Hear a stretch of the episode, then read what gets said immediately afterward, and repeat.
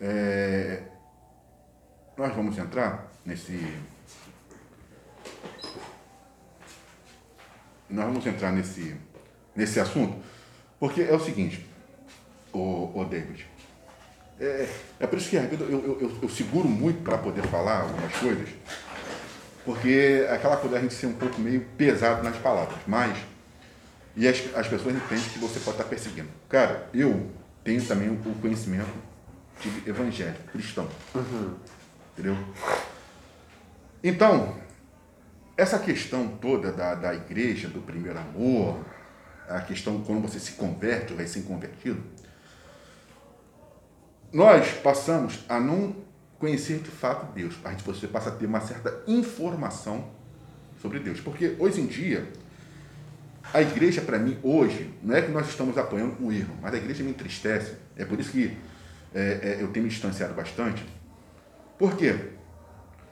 Porque a pessoa hoje, ela, vamos botar o termo certo, aceita Jesus, e amanhã ela já é obreira, cara. Eu, eu fico. Eu, olha, tem coisa ah, que acontece. Verdade. Olha, rapaz, eu, tem coisa que acontece dentro da igreja, se eu falar, cara, eu, porra, não dá, cara. A pessoa hoje, o cara viveu uma vida profana, uma vida lá do. Aceitou Jesus hoje, já é pastor. O cara não passa nem pelo processo, nem de uma teologia. O cara não sabe, o cara não tem conhecimento, o cara não tem experiência. Não tem nada. Como é que você vai chegar e pastorear algo se você não tem nem experiência para poder passar naquilo dali na Bíblia? Porque a, a Bíblia ela é uma espada de dois gumes. De é fato. Você lê aquilo dali, não, não é de qualquer jeito que você vai ler aquilo dali, não. Você tem que ter a leitura e você tem que ter a compreensão. Porque tem fatos dentro da Bíblia que se você pegar, por exemplo, aquela parte do fala assim, olha, se todo, né, se, se os teus olhos te fazem pecar, eu fico falando para os cristãos, eles são muito, é, são muito fiéis. É, é, como, muito corretos, né? É, mas se os teus olhos direito, ou se os teus olhos te fazem é, pecar, melhor você arrancar, Jesus não falou sobre isso, melhor você arrancar os teus olhos, você entrar cego no reino, no reino de Deus, e do que todo o seu corpo bom perecer e você ia, você ter todo o teu corpo são e você perecer. Olha o que Jesus falou. Arranca os teus olhos, se eles te fazem tropeçar, porque é melhor você perder a tua visão, mas você entrar no reino dos céus. Sim. Do que todo o teu corpo são e você ir para o inferno. Vamos falar logo praticamente. Você vê algum cristão arrancando os olhos aí? É ruim. Você não vê os cristãos. Mas, lógico que você tem um sentido figurado. Mas até você compreender que alguma coisa é figurada, se você levar pelo pé da letra, as pessoas vão chegar e, meu irmão, eu, eu tenho que ficar cego para entrar. Eu tenho que é, ser uma pessoa muito. Eu tenho que ser sofredor para agradar a Deus. As pessoas pensam. A igreja ensina isso. A igreja ensina isso às pessoas. Você, rapaz, a igreja não ensina que as pessoas, por exemplo, você tem, você é ser humano, você tem direito à tua felicidade, porque a igreja prega o seguinte: se você for, né, tiver alegria, você é carnal. Uhum. Entre os casais, se houver prática de sexo constante, na Bíblia não fala sobre isso. Você tem igrejas que pregam a abstinência sexual, cara, para você chegar até Deus. Eu ouvi pastor, presbítero, tu vê o tamanho da ignorância. Eu fico pensando, gente, como é que um cara desse pode estar à frente Verdade. de um trabalho, ele falou que quando ele ia ter relações sexuais com a esposa, só transava com a esposa de pijama. Ué? Passou isso. Como se você. Que não pode ver a esposa nua, o homem não, pode ver a esposa nua. A, a, esposa não pode ver o marido nu. Sexo entre casal, para eles, alguns deles, é uma vez por mês e olhe lá. E o restante você tem que passar se consagrando. Quando a Bíblia fala o contrário, a Bíblia diz que o casal tem que ter constantemente relação sexual para que o maligno não entre ali. E quando um, e quando não for para ter a relação sexual e quiser entrar em santidade, um tem que falar com o outro para ter o consentimento do outro. Uhum. Mas os ignorantes, os ignorantes, os pastores que são feitos às coxas, sobem nos púlpitos e pregam errado. É verdade.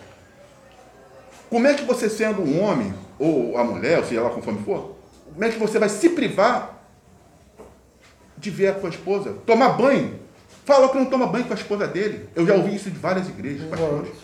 Não tomam banho juntos. Já escutei pastores falando que o sexo é sujo. Ué? Sujo. Se fosse tão sujo, Deus não criaria.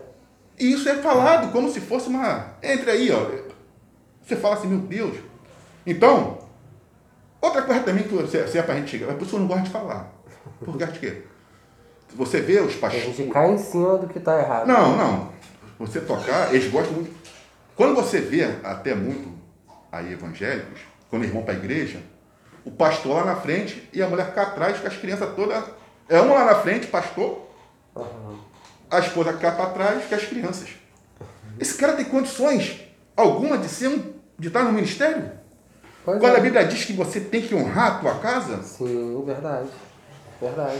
Você tem que, você primeiro, antes de você desejar, porque a Bíblia diz que quem deseja o episcopado, excelente coisa deseja. Mas primeiro, você tem que ter honra dentro da tua casa. É. Esse negócio que você vê aí, de gente o tempo todo dentro da igreja, vamos orar, tá errado. Casado, meu irmão, vai trabalhar. Esse negócio de eu tô indo para a igreja, vou fazer oração e a esposa tá em casa passando fome, cara. É verdade. A mulher, a casa toda, toda suja. O cara tá lá trabalhando, em grupo de oração, falando em línguas estranhas, rodando para um lado, rodando para o outro. Quando o cara chega, não tem comida, não tem roupa, não tem nada. E em nome de Jesus, cara, tá fazendo a obra de Deus. Isso é verdade. Quando você tem que honrar a tua própria casa, porra. E você vê isso sendo aí pregado para todos os cantos e sendo praticado, verdade. porra. Isso é verdade. Sabe? Então, você fala assim, não está batendo. Então, hoje a igreja, eu fico, quando, quando eu, eu conheci o, o Evangelho, vou falar abertamente, eu tive dificuldade para compreender o padre Marcelo Rossi, cara. Ah, Não aceitava, sim, sim. Eu, não- eu nunca aceitei, eu não aceitava o padre Marcelo Rossi. Mas por quê? Porque você entende a questão da idolatria, que Sim. está na Bíblia, né? A questão, pô, se você for pegar toda a, a questão do Apocalipse, o que é, o, te é, o que é ensinado, você passa a ter uma resistência ferrenha à Igreja Católica. Falando aqui abertamente. Você passa a ter uma resistência. Quando eu comecei a ver o movimento eh, carismático, que para mim era um contraponto ao movimento evangélico, porque até então as igrejas evangélicas estavam crescendo muito, Aham. e o padre Marcelo Rossi veio cantando e pegando hinos evangélicos, inserindo na, na- na- na- no culto dele, e muitos dele ele até falou que era dele, eu passava a não gostar. Cara, se querer me matar, eu podia estar vendo o pro- o programa do Gugu. O padre Marcelo Rossi entrava, eu desligava na hora. Sério? cara? Sério? Tamanho, porque você passa a ser ignorante. Eu fui ignorante. Eu também, mas só que eu fui por pouco tempo, mas eu tive essa ignorância comigo. Você teve essa percepção que Sim. você estava partindo para esse Aí lado. a né? ignorância. Pô, outro ponto, os adventistas, pô. Os adventistas. Porque para os evangélicos, os adventistas não são cristãos porque guardam o sábado. Você tem. Quantos pastores, quantas igrejas eu aprendi, me ensinaram que a igreja adventista é herética, pô. Por guardar o sábado. Então você tinha aquela discussão com eles por causa do sábado. Porque Não, porque você tá- que o sábado era para ser O resguardado. sábado para ser guardado. Porque aqui, no Ocidente, certo? Nas igrejas evangélicas, dizem que o domingo é o dia do Senhor. Então, se prende, entre aspas, se guarda o domingo. Mas você sabe toda a história do domingo. O porquê que o domingo foi criado, porquê, quem, onde, Babilônia. Você tem toda uma explicação dada ao Deus Sol. Mas eles, os evangélicos, pastores, mentem. Então, o domingo passa a ser o dia do Senhor. Então, aí eu ia para uma guerra, de vez em quando eu dava de frente com, com os adventistas, e em cima dos caras. Ignorante no meu caso. Rapaz, com o tempo, sabe que eu falei? Falei assim, meu irmão, eu vou ficar esquentando a cabeça com o padre Marcelo Rossi. Eu? Se Deus está permitindo essas coisas aí, cara, permitindo que ele está se levantando, Bispo Macedo, cara. Bispo Macedo. Eu não tenho nenhum medo aqui, nenhuma vergonha em falar. Você quer mais heresia do que está dentro da Igreja Universal? Feitiçaria dentro da Igreja Universal? Feitiçaria. Arruda, Saulo. Ah, mas está lá na Bíblia. Porra, cara. Por favor. Né, eu estou falando até um negócio aqui, mas eu estou falando isso porque é um pensamento evangélico. É verdade. Porque se você mexe com sal, mexe com isso, aquelas coisas, no pensamento evangélico, é feitiçaria e está sendo praticado da Igreja Universal, que não é condenado. E é verdade, eu nunca vi. Mas eu sei que tem entrado um debate sobre isso já um tempinho atrás. Cara, você é, é- é fogueira santa? Não, é para tocar na. É por isso que eu não gosto de falar. Fogueira santa, meu irmão, se o Brasil fosse um país sério, prendia esses pastores da Igreja Universal. O que eu mais ouvi é que ah, o povo tá passando mal, tá com o espírito ruim no corpo, leva pra Universal, que a Universal tira e depois volta de novo. Eu vi foi pessoas venderem as coisas dentro da casa para levar para a Igreja Universal. Cara, ato criminoso. Sim.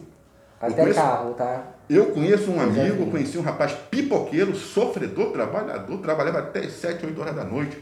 O Caramba. cara pegou televisão, pegou videocassete, pegou tudo e entregou para a Igreja Universal. Teve mulher, marido trabalhando, foi lá, pegou as escrituras da casa e entregou para a Igreja Universal. Nossa. Um pastor levantado por Deus vai aceitar um negócio desse? Um homem de Deus? Tudo bem que ele quer testar a fé da pessoa, mas não é por aí. né? Não, mas calma aí, isso, isso aí, isso aí, isso é, isso é um crime, cara. É pra, é ser preso.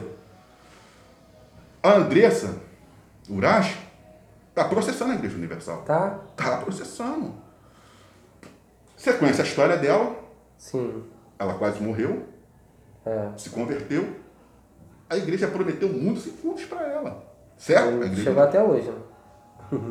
ela foi dando os dízimos, agora ela quer a devolução de tudo. Os dízimos que ela deu. E ela está se encontrando numa situação econômica. Eu não queria nem falar o nome. Mas a gente não está sendo leviano, não estamos levantando aqui. Sim, tá fa- conversando em debate sobre. Sim. Ela hoje está processando a Igreja Universal porque ela entendeu que aquela atitude da igreja a levou né, a doar, mas né, dar dízimos alto, e ela não teve um retorno. Praticamente foi o quê? Um investimento, como a igreja nos ensina. Você dá o dízimo de 10%, você vai receber 90%. A pessoa não dá o dízimo por amor a Deus, ela por interesse. É o que acontece, né? O dízimo, no caso, foi por interesse. Por é interesse. tem acontecido em algumas igrejas. Você barganha, nós fomos ensinados a barganhar com Deus. Eu te dou um tanto, eu quero receber tanto. Certo? Verdade. Essas mentiras, elas estão dentro da igreja. Então, você vai compreender o que está acontecendo hoje. O que é certo e o que é errado. Quer ver? Três horas, rapidinho aqui. É, se é para tocar na ferida,